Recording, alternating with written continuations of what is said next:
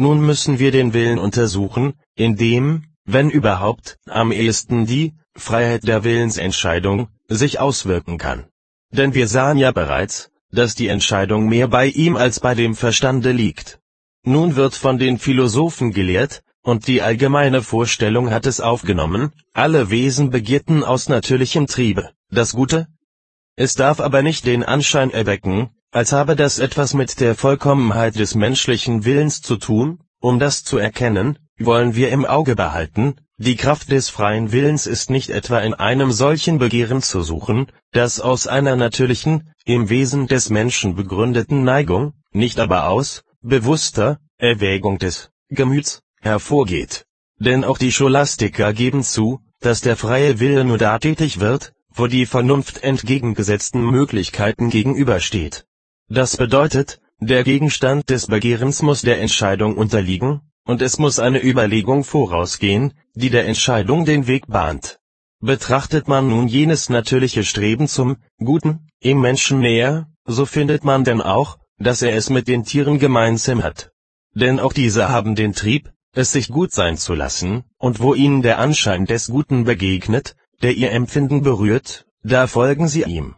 Der Mensch dagegen erwählt tatsächlich mit seiner Vernunft nicht das, was wirklich gut für ihn ist und der Würde seiner unsterblichen Natur entspräche, um es dann mit Eifer durchzuführen. Auch zieht er weder seine Vernunft zu Rate, noch wendet er sonst die gehörige Aufmerksamkeit an die Sache. Nein, er folgt wie die Tiere ohne Vernunft, ohne rechten Plan der natürlichen Neigung. Die Frage, ob der Mensch vom natürlichen Empfinden, sensor naturel, dazu gebracht werde, das Gute zu begehren, hat also nichts mit dem freien Willen zu tun. Vielmehr erfordert der freie Wille, dass er aufgrund richtiger und vernünftiger Überlegung, recta das Gute erkennt, sich für das richtig Erkannte entscheidet und diese Entscheidung auch ausführt.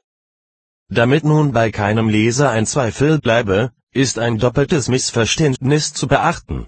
Denn einerseits bedeutet oben Begehren nicht eine eigentliche Regung des Willens, sondern einen natürlichen Trieb, und andererseits bezeichnet das Gute nicht etwas, das mit Tugend und Gerechtigkeit zu tun hätte, sondern einen bloßen Zustand, nämlich, das Wohlsein des Menschen. Und dann, mag der Mensch das Gute auch noch so sehr zu erreichen wünschen, er geht ihm doch nicht nach, ebenso wie jedermann die ewige Seligkeit für etwas Schönes hält und doch ohne Antrieb des Geistes niemand sich recht danach ausstreckt. So besagt also das natürliche Begehren des Menschen, es gut zu haben, gar nichts für den etwaigen Beweis des freien Willens, nicht mehr als die natürliche Neigung in Metallen und Gesteinen, ihr Wesen zu vervollkommnen. Wir wollen also in anderer Richtung erwägen, ob denn der Wille in jeder Weise derart verderbt und verkommen ist, dass er nur noch Böses aus sich hervorbringt, oder ob ihm noch etwas Unverletztes innewohnt, aus dem rechtes Begehren hervorgehen könnte